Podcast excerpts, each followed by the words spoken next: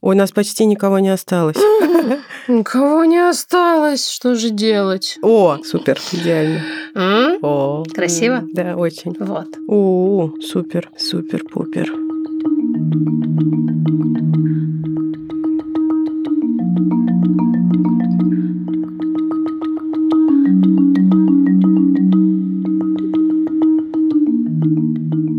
Всем привет, это подкаст «Никакого правильно», студии «Либо-либо». Меня зовут Маша Карновичула. Меня зовут Ксения Красильникова, и вместе мы Чапаев и пустота российского подкастинга. Сидим довольные. Сидим очень довольные, да, собой. Да. И вами, кстати, очень довольные, потому что вы огромная и очень важная часть нашего проекта. Мы как сами это понимаем, так и об этом говорят всякие наши знакомые. Когда у нас регулярно стали звучать ваши голоса в подкасте, подкаст стал богаче и прекраснее. Да, в этом никаких сомнений, но сегодня вас не будет. Да, потому что сегодня, кроме вас, мы решили поговорить о других великих женщинах. Тема у нас сегодня не самая, наверное, веселая, но очень важная, потому что чрезвычайно важно для репрезентации разнообразных сложностей, которые большей частью умещаются в тематику нашего подкаста, говорить о том, что с ними сталкивались самые разные люди, в том числе те, кто базово кажутся примерами успешности, искрящегося счастья и бесконечной череды праздников. Тот самый бразильский сериал под названием «Богатые тоже плачут». Ага, а также большая часть человеческих сложностей не дискриминирует никого. Ни психические расстройства не дискриминируют, ни сложности, которые возникают на пути родительства, ни разнообразные жизненные обстоятельства, приводящие к сложным последствиям. Все это распространено достаточно широко для того, чтобы затрагивать людей с большим, не знаю, медийным весом и любовью миллионов по всему миру. Да. Меня очень поддерживает, когда я узнаю, что у великих известных женщин тоже были проблемы, и они с ними справлялись. В общем, топлю за рубрику ЖЗЛ. Это сообщение от нашей слушательницы Татьяны. А еще в комментариях Артем добавляет, что многих исторических личностей нам обычно представляют в некотором идеальном свете. И от этого очень необычно и интересно наблюдать за теми, у кого были проявленные проблемы, и им приходилось бороться. И это, говорит Артем, очень мотивирует. Мне тоже эта позиция очень близка. Я всегда, мне кажется, в идеальных картинках искала какие-то маленькие изъянчики, которые делали бы этих людей живыми. И мы тут говорим о женщинах, которые известны более-менее всему миру, и что-то у них шло не так, либо с ментальным здоровьем, либо с материнством. Мы сейчас расскажем несколько историй таких женщин. Я не могу сказать, что все они справлялись успешно, многие не справлялись и не справились, но что может быть важнее, чем репрезентация для того самого снятия стигмы? Да. Дорогие, послушайте, как на самом деле жили или живут многие современные и уже умершие, скажем так, звезды.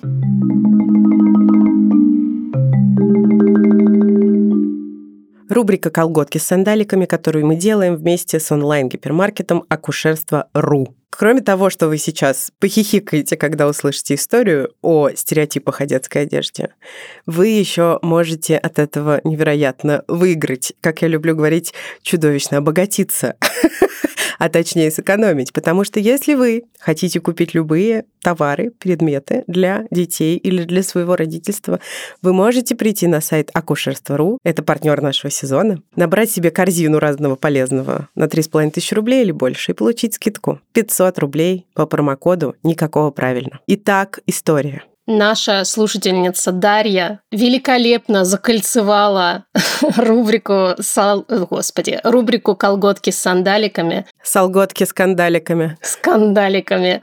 Рассказом... Кандалики! Кандалики, да, это то, с чем мы все живем. Маленькие такие симпатичные кандалики. Звенят так, они тренькают.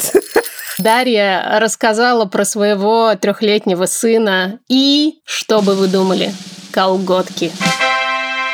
Сын Дарьи обожает носить в саду колготки и никаких альтернатив не приемлет. Ни шорт, ни штанов, только хардкор, только колготки. В садик его приводит муж Дарьи, и это самый быстрый зато тип переодевания ребенка в группе. Надеюсь, они это делают по секундомеру, прямо все вместе сразу. Снимается верхняя одежда, И вот, опачки, ребенок уже в колготках и тут же бежит в группу. Удобно, не нужно осьминога засовывать в штанины. Да, но Дарья отмечает, что на общих фото все это, конечно, смотрится странновато. Блин, я бы хотела, чтобы мой сын дружил с такими коллегами по детскому саду, и у них были бы общие фотографии. Я бы любовалась. Тот тип протеста, который я очень уважаю. Я надеюсь, Дарья заходит э, на сайт акушерства.ру и покупает там самые разнообразные колготки, потому что, ну, совершенно очевидно, что если человек так любит колготки, у него должно быть их, э, я не знаю, 100 пар э, разных цветов, принтов, количество ден. Я не знаю, есть это в детских колготках, я никогда не покупала. Я тоже не покупала, наследовала, потому что... Это была наша последняя рубрика с. Но знайте, что скидка действует аж до 31 января 2023 года. А еще мы не можем не напомнить, что Новый год подступает, уже буквально занес свою тяжелую ногу над нашими головами. А это значит, что помимо того, что мы суеверно надеемся, что следующий год будет чуть лучше, покупать подарки надо, в том числе себе, своим детям, друзьям, друзьям детей и детям друзей. Все это можно сделать, конечно же, на сайте акушерства.ру. Промокод никакого правильно, ссылка в описании эпизода. Делинь, делинь, так сказать, праздник к нам приходит. Jingle Bells. Кандалики звенят.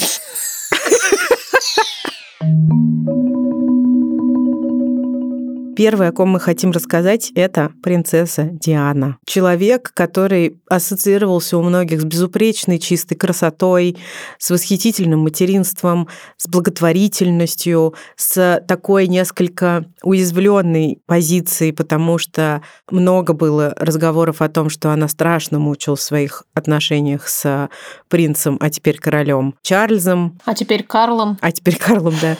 Ее мучения, мне кажется, для широкой общественности молодости закончились в момент, когда она развелась и стала строить другую, альтернативную личную жизнь. Но жизнь ее вскоре после этого оборвалась в автокатастрофе, что было трагедией для всего мира. Во многом потому, что, возвращаясь к началу этого монолога, Диана была гением чистой красоты. И внешней, и внутренней. Я недавно смотрела фильм про принцессу Диану авторства историка Тамары Дельман. Тамара Натановна рассказывала эту историю с позиции неидеальности, некоторой проблематичности самой Дианы. Местами меня даже это коробило, должна сказать, но сейчас уже много говорят о том, что в реальности принцесса Диана боролась с большим количеством демонов. У нее было сложное детство, полное отвержение от родителей. У нее было расстройство пищевого поведения, булимия. И эта булимия преследовала ее практически всю жизнь с какого-то раннего подросткового возраста. И она жила с частыми депрессивными эпизодами, которые сопровождали в том числе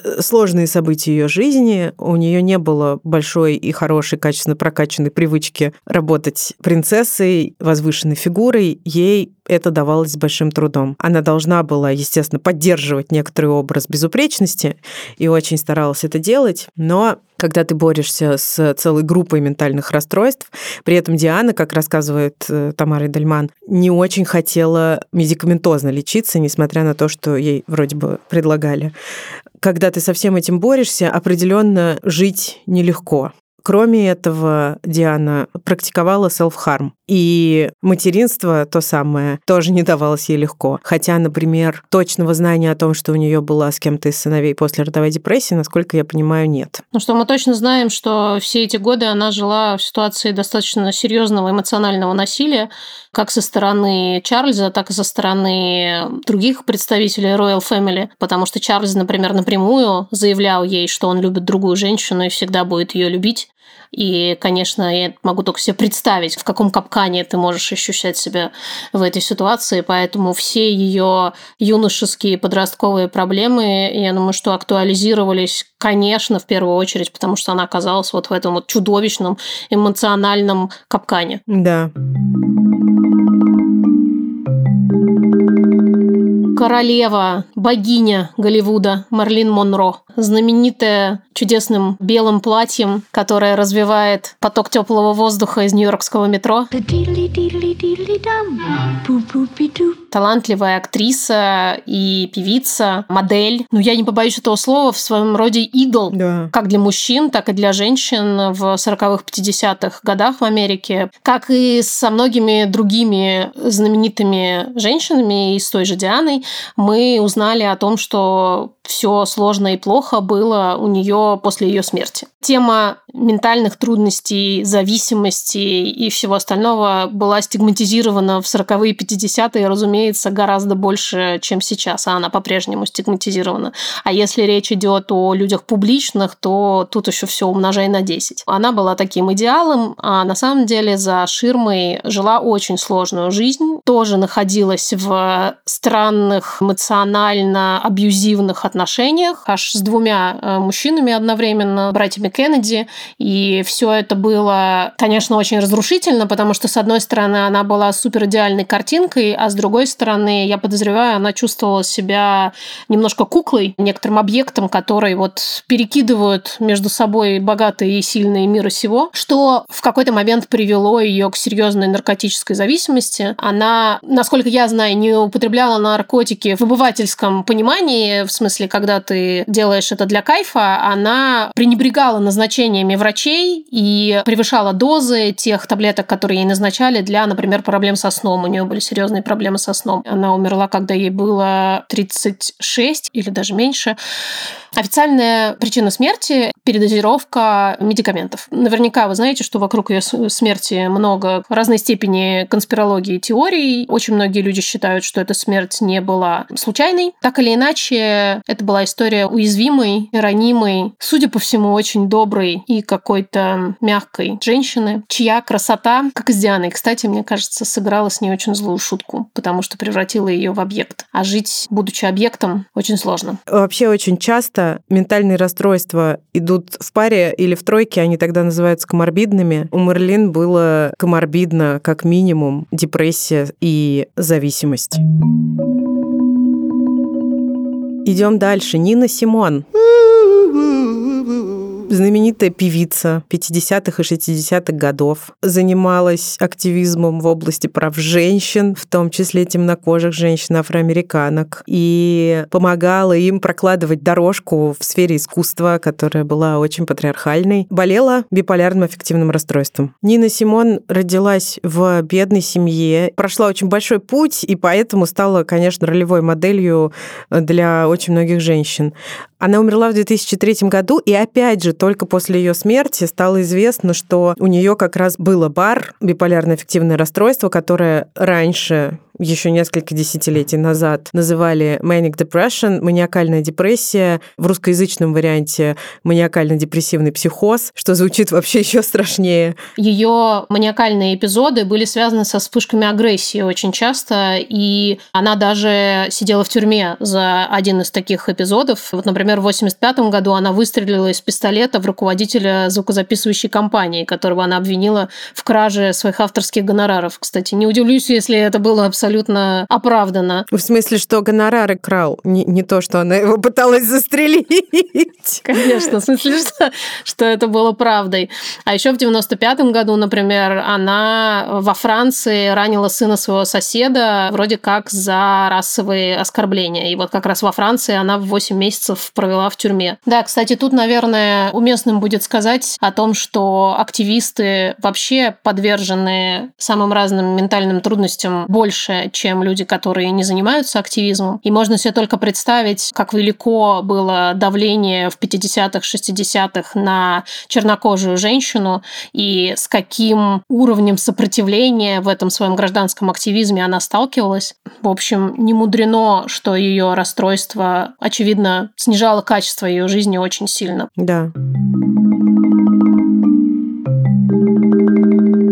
Еще я хотела коротко рассказать про Эми Уайнхаус, которая жила достаточно много лет с наркотической зависимостью и с алкогольной зависимостью. И она одна из членок так называемого клуба 27. Некоторое количество знаменитых музыкантов и деятелей культуры погибли или умерли в возрасте 27 лет. И вот когда Эми было 27 лет, она умерла от передозировки. Я помню, что никогда не будучи особенной фанаткой Эми Уайнхаус, я в этот момент испытала какую-то такую гору чувств из-за как будто бы страшной несправедливости этой смерти и мысли о том, что она была в каком-то страшнейшем одиночестве и несчастье, почему-то я от этих мыслей отделаться не могла очень долго.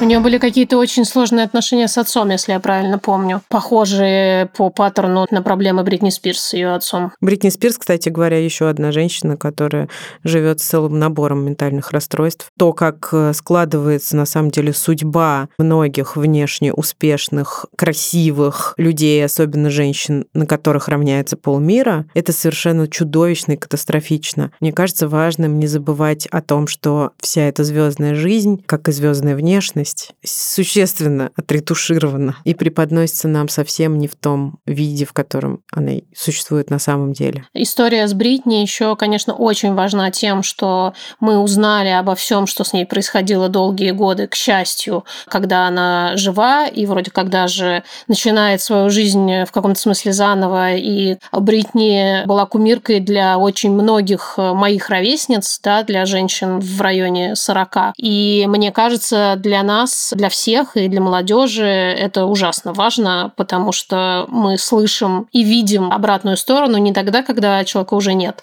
а вот прямо сейчас, когда человек рассказывает это все сам.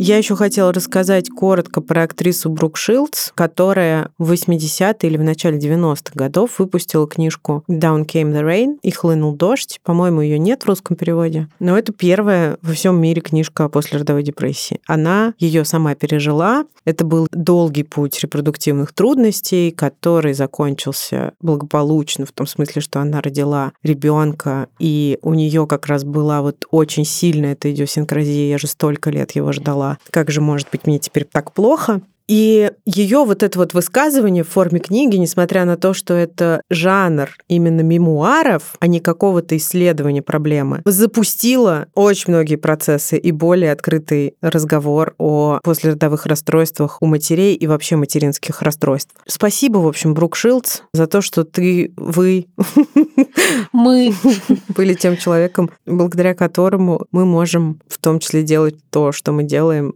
и распространять эти знания дальше.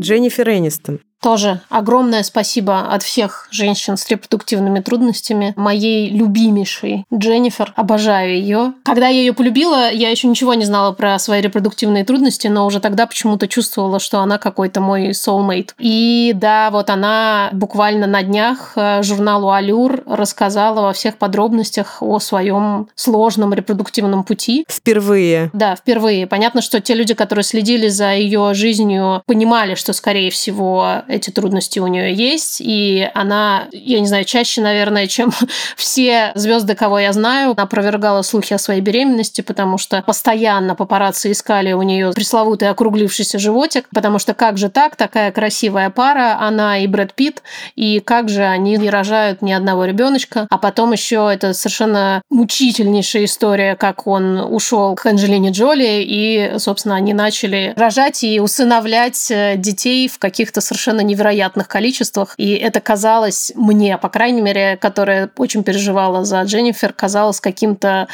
практически плевком ей в лицо. Как будто бы вот я нашел наконец-то нормальную женщину, которая сможет стать матерью моих детей. Ух!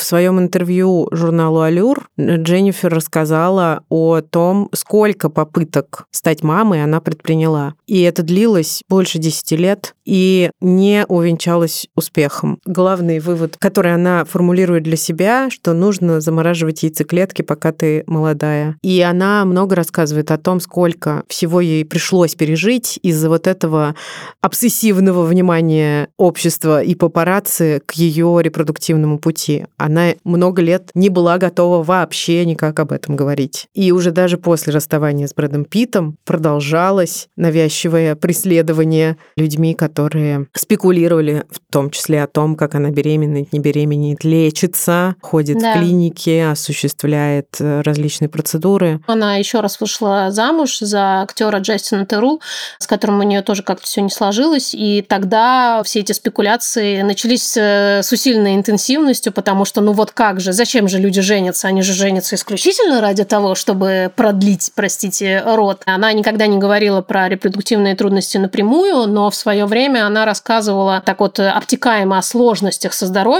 которые у нее возникли на фоне того, что, будучи звездой сериала «Друзья», она должна была поддерживать определенный вес, определенную фигуру.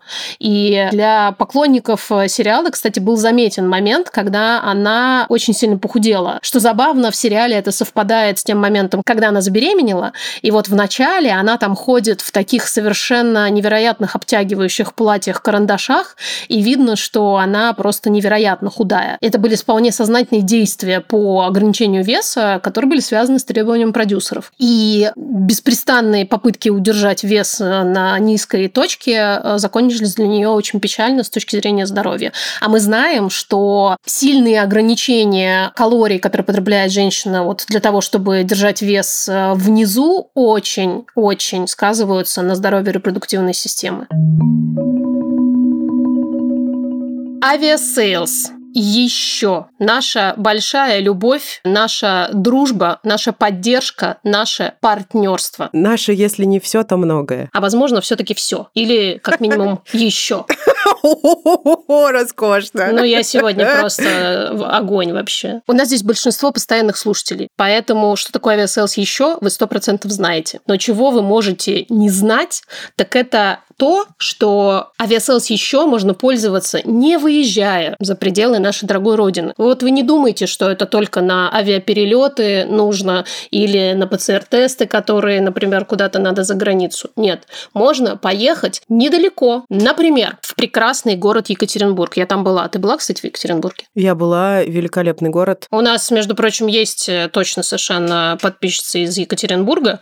Вот интересно, знают ли они про такое направление в искусстве, которое называется public art? То искусство, которое создают люди своими руками вне каких-либо культурных институций. И эти штуки, которые можно искать по городу и изучать, какой смысл в них. Так вот, чтобы очень долго не искать, можно зайти в раздел Aviasales еще в Екатеринбурге, он будет отмечен специальным значком еще. И вот что в нем можно найти. Очень крутая штука, я такие обожаю. Называется объект точка зрения. Это оптическая иллюзия, которая кажется вообще-то абстракцией, но если найти нужную точку, то пазл сложится. Резонирует с идеями нашего проекта, мне кажется. А еще мы знаем, кстати, что Екатеринбург – протестный город, за что мы его страшно уважаем. И, например, в подтверждении этого в Екатеринбурге есть надпись «Курск». Понятно, к чему она. Это 11-метровые буквы, которые написаны водоотталкивающим составом, появляются на мокрой поверхности на набережной. Я бы обязательно пошла посмотреть такую штуку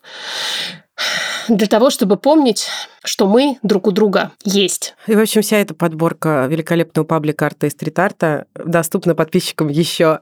У нас есть рубрика «Ментальная карта». Я хочу рассказать, как за последние только несколько дней меня дважды выручал сервис еще. Сначала я покупала билеты своей подруге Алине, которая прилетела в Тбилиси ко мне, и рейсы отменили. Дальше как обычно, начинается свистопляска с тем агентством, которое продает тебе билет, вот, и они не отвечают, до них не дозвониться, вот это все, что я люблю. И что-то мы с Алиной потыкались, потыкались, и я такая, ой, вовремя я все-таки вспомнила. И я написала в поддержку еще, и, в общем, ребята, как всегда, на высоте, стали сразу помогать, потом сами приходили и задавали вопрос, ну как дела, ну что изменилось, потом еще что-то пошуршали, хоп-хоп, и нам ответили, и тут же вернули деньги. Прекрасно, господи, как же я их люблю. А вторая история еще лучше. Я просто не думала о том, что так можно было, а потом мне в голову пришло, а что если спросить? Я говорю, друзья, я, мне кажется, начинаю осторожно подумывать о том, чтобы полететь в Буэнос-Айрес.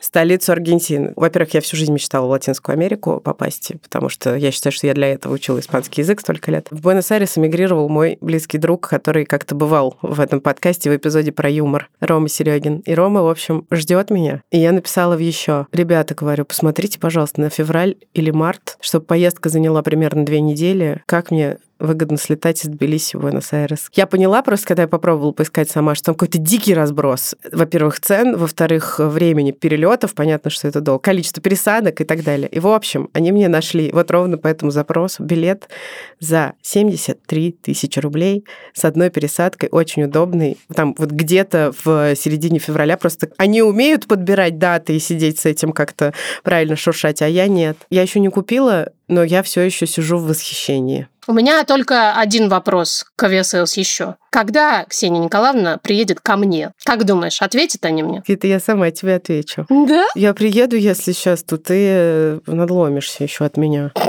Вот еще. Тебе надо сначала переехать и обустроиться. Да речи потеряла. Просто так и скажи, что ты любишь Рому больше, чем меня. Да, господи, я к Роме планирую в феврале. И что, думаешь, я до этого момента к тебе не приеду? Не знаю. Ясно. Окей, Aviasales еще. 10% по промокоду никакого на целый год пользования сервисом. Ссылка, промокод в описании эпизода. Спасибо, дорогие друзья. Раз уж мы вспомнили про сериал «Друзья», я скажу, что на прошлой неделе вышли мемуары Мэтью Перри, которые называются «Friends, Lovers and the Big Terrible Thing». Друзья, любимые и огромная страшная штука. Огромная страшная штука — это зависимость Мэтью Перри, чудовищных размеров, много десятилетняя, которая с ним была в том числе во время всех съемок сериала «Друзья» и продолжается по сей день. Он точно так же впервые настолько подробно и открыто об этом поговорил. Я обожаю Мэтью Перри, и я очень ценю любую открытость вот таких знаменитых людей. Многие наверняка знают, что в течение съемок «Друзей» актер очень сильно менялся внешне от сезона к сезону. И одно из его признаний в книжке таково, что когда он набирал вес, выходила на первый план алкогольная зависимость. Когда он терял вес, на первый план выходила наркотическая зависимость. Книжка начинается с его признания такого рода «я вообще-то не должен быть жив». У него было очень много mm-hmm. передозировок гигантскими количествами психоактивных веществ. Много раз он выживал чудом.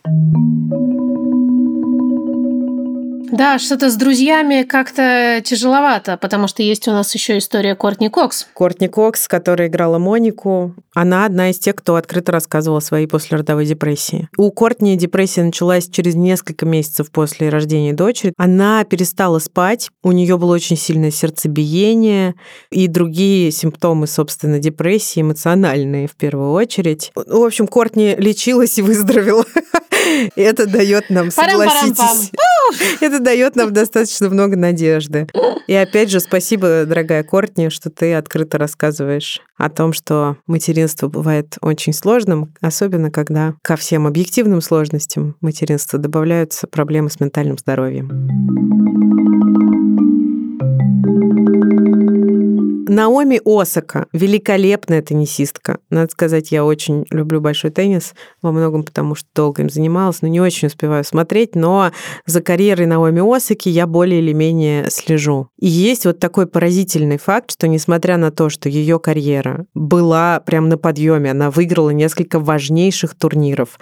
В 24 года отказалась участвовать в Ролангаросе. Это один из турниров Большого шлема. Из-за симптомов депрессии и тревожности. То есть она прямо сказала репортерам, организаторам турнира, вообще очень крупного, что участвовать не будет из-за того, что плохо себя ощущает. Еще дело в том, что Осака столкнулась и сталкивалась на протяжении жизни с большим количеством хейта. Ее называли не настоящей японкой, потому что во время награждения на одном из турниров у публика ее освистала и перестала освистывать только в тот момент, когда еще одна икона, просто обожаю эту женщину, Сирена Уильямс попросила перестать перестать это делать. Но сейчас, как она говорит, с ней все в порядке. И она свое ментальное здоровье восстановила, но ей для этого было нужно время. Ситуация, в которой человек ставит свою спортивную карьеру, это очень особенная все-таки отрасль жизни, под вопрос, потому что выбирает себя, ситуация редкая и тоже важная для репрезентации. Когда Наоми объясняла, почему она отказывается участвовать в Ролан Гарос в 2021 году,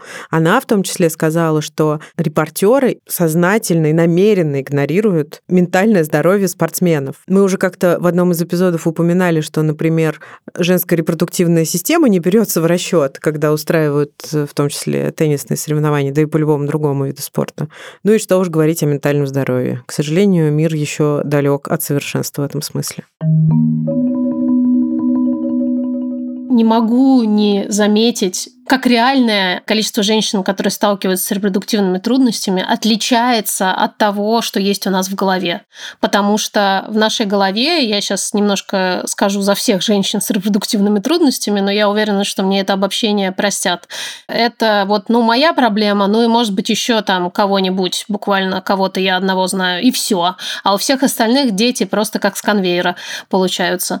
В реальности это, конечно, не так. И когда об этом говорят женщины известные, являющиеся ролевой моделью для многих. Это бесконечно важно, ровно потому, что это нормализует, подсвечивает и дестигматизирует такую часть нашей жизни. И вот Мишель Обама, бывшая первая леди Америки, одна из, мне кажется, самых любимых первых леди Америки за всю историю, жена Барака Обамы, в 2018 году рассказала их с мужем сложный интимный секрет, что они с Бараком очень долго боролись с репродуктивными трудностями, пережили перинатальную потерю и прибегали к ЭКО. И обе их дочери, которых знает и очень любит вся Америка, были рождены с помощью экстракорпорального оплодотворения. Мишель говорила о вещах, о которых каждый из нас, женщин, столкнувшихся с репродуктивными трудностями, очень важно слышать. Она говорила о том, что она чувствовала, что она не удалась как женщина, женщина, что она провалила свою главную миссию. Она не знала, насколько часто это происходит, и чувствовала, что это ее персональная вина, что это именно она оказалась вот такой вот неудачной женщиной. И рассказала она об этом в эфире «Доброе утро, Америка», возможно, одной из самых популярных утренних передач в Америке, и я могу только бесконечно преклоняться перед ней за это и радоваться, что такая огромная аудитория услышала это из уст столь популярной и внешне такой супер успешной, супер беззаботной женщины. Это очень важно. Она говорила о том, что наша боль, она внутри нас, мы с ней как бы живем, ее никто не видит, никто об этом не знает, а мы знаем и думаем, что это с нами что-то не так, что мы сломаны. Именно поэтому, говорит Мишель, так важно, чтобы молодые женщины знали о том, что перинатальные потери случаются, и что те самые биологические часики действительно тикают Мишель вторит здесь э, Дженнифер Энистон, которая говорит о том, что ранний возраст действительно более удачный период для женщины в репродуктивном смысле. И это вовсе не означает, что мы должны все рожать в 20. Но мы можем думать об этом, мы можем говорить об этом, а специалисты могут рассказывать о том, какие существуют возможности. И, например, да, заморозка яйцеклеток – это одна из них. И, соответственно, мы таким образом можем планировать свое будущее и как-то защищать себя, насколько это возможно, от таких таких вот сложных переживаний. Знаменитая история знаменитой женщины, которая чуть ли не первой пошла против правил британской королевской семьи, Меган Маркл. В том числе ее дорожка против была связана с тем, что она открыто говорила о своих очень больших ментальных трудностях, о своей послеродовой депрессии, о своих суицидальных мыслях, о своих тоже перинатальных потерях. Многую нефильтрованную, тяжелую, грустную правду вынесла Меган на свет. И в том числе рассказывала о том, как принятые выхолощенные и очень сложные для соблюдения патриархальные порядки, которые есть в этих максимально официальных кругах, влияли на ментальное здоровье. Меган замужем за младшим сыном принцессы Дианы, Гарри, и иногда, когда я ее слушаю, мне кажется, что она говорит открыто спустя 30 с лишним лет те вещи, которые, возможно, хотела бы сказать Диана, но тогда совсем не могла. Многие-многие женщины между ними в эти десятки лет проложили эту дорожку и сделали возможным открыто говорить о таких сложных вещах, в том числе представителям королевской семьи. Я вообще бесконечно восхищаюсь ими обоими, и Меган, и Гарри. Когда мы записывали эпизод про разрыв отношений с семьей, он был вдохновлен в том числе интервью Гарри и Меган, которые они дали Опри Уинфри, рассказав впервые публично о том, как не идеально, вовсе не королевски выглядела их э, реальная жизнь. И мне кажется, что многим из нас, э, людям, живущих в самых обычных не королевских семьях, это, тем не менее, принесло очень много пользы. Именно в понимании, как это все может быть устроено и как можно выбирать себя и свою новую семью, свою семью с партнером, если твоя родительская семья отравляет, прям скажем, твое существование. Ну и нельзя в этой связи не сказать про Кейт Миддлтон, которая традиционно изображается как некоторая противоположность Меган Маркл. Которую очень не любит большая часть британской общественности, особенно тех, которые являются поклонниками монархии, собственно. Да, но Кейт э, поклонники монархии скорее любят, потому что она все вот, делает по да. протоколу, в том числе выходит со своими новорожденными детьми через пару часов после родов в каком-то макияже, роскошном платье, и таким образом помогает игнорировать тот факт, что женщине после родов вообще-то сложновато, тем более осуществлять такие вещи, как вот презентация своего, своего младенца и, соответственно, реализации своего главного предназначения как жены наследника mm-hmm. всему белу свету. Тем не менее, Кейт тоже рассказывала о послеродовой депрессии в достаточно мягких формулировках, говоря о том, что беременность, деторождение, первые месяцы жизни ребенка могут быть непростым временем, потому что от родителей очень много требуется. Говорила о том, что родители часто чувствуют себя одинокими. Вряд ли королева была бы ей довольна в этом контексте.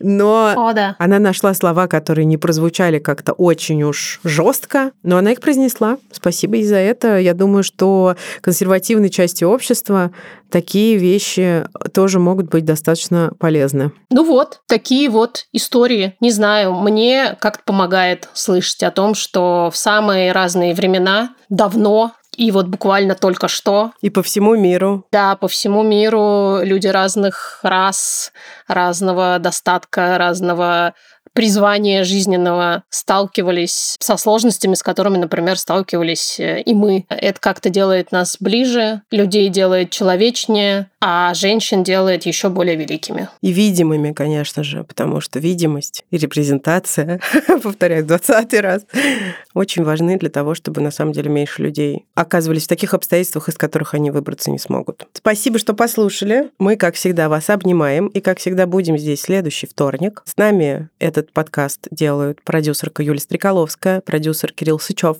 звукорежиссер Юра Шустицкий и художница Наташа Полякова. Мы, Чапаев и Пустота, Маша Иксукса, российского подкастинга, прощаемся с вами и задергиваем... Нет, подожди, не задергиваем занавес, а как это? Опускаем. Опускаем занавес. Под ваши бурные аплодисменты.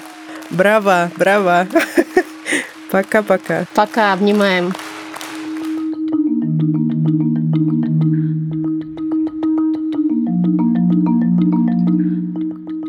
Это новогодние кандалики. Новогодний перезвон кандаликов. Да. Слышите, слышите? Да. Так вот, пока кандалики окончательно нас не закандалили, сходите, пожалуйста, купите подарки детям. Пока еще можно. Да. О, боже. Кошмар. Кошмар. Это вот у нас как Christmas Spirit. Ага. Мать его.